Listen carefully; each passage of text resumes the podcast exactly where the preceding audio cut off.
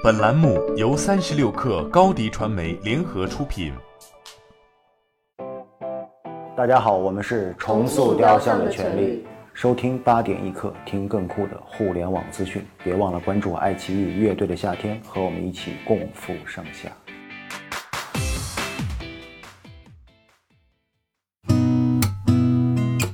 八点一刻，听互联网圈的新鲜事儿。今天是二零二零年七月二十七号，星期一。您好，我是金盛。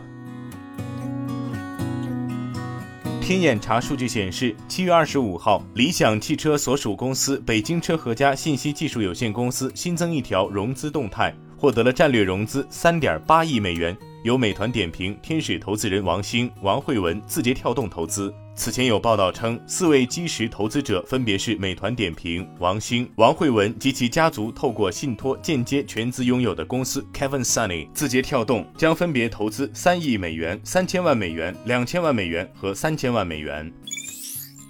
天眼查数据显示，上海未来汽车销售服务有限公司发生工商变更，经营范围新增二手车经销、二手车经纪。上海未来汽车销售服务有限公司法定代表人为未来汽车联合创始人秦力红，由未来安徽控股有限公司全资控股。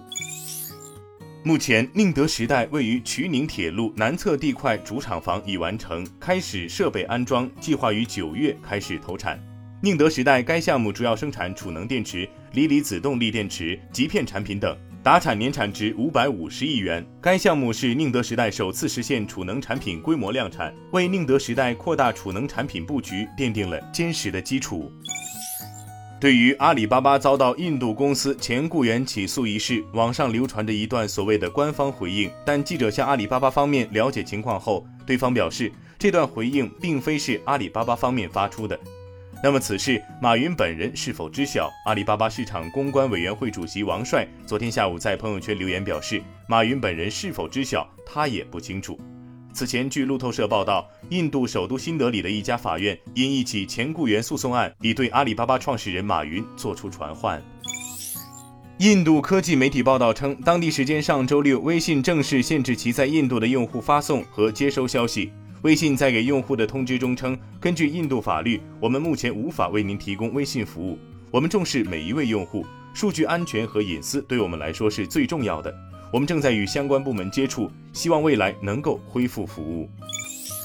据国外媒体报道，为了扩大人才队伍，以进一步扩展自己的业务，抖音国际版 TikTok 正在吸引来自谷歌和 Facebook 等美国高科技巨头员工的加盟。实际上，在去年。TikTok 聘用的几位高管都是来自谷歌和 Facebook。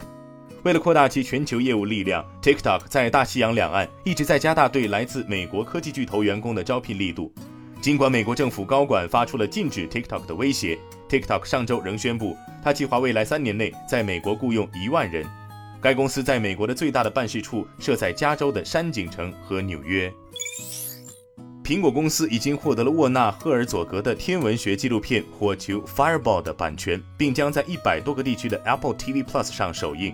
火球聚焦于流星、陨石等天文现象从古至今如何影响着人们对世界的幻想和解读。赫尔佐格与英国教授克莱夫·奥本海默合作完成了该项目，二人曾合作拍摄了获得奥斯卡奖提名的南极纪录片《在世界尽头相遇》和获得艾美奖提名的《进入地狱》。今天咱们就先聊到这儿。编辑：彦东，我是金盛八点一刻，咱们明天见。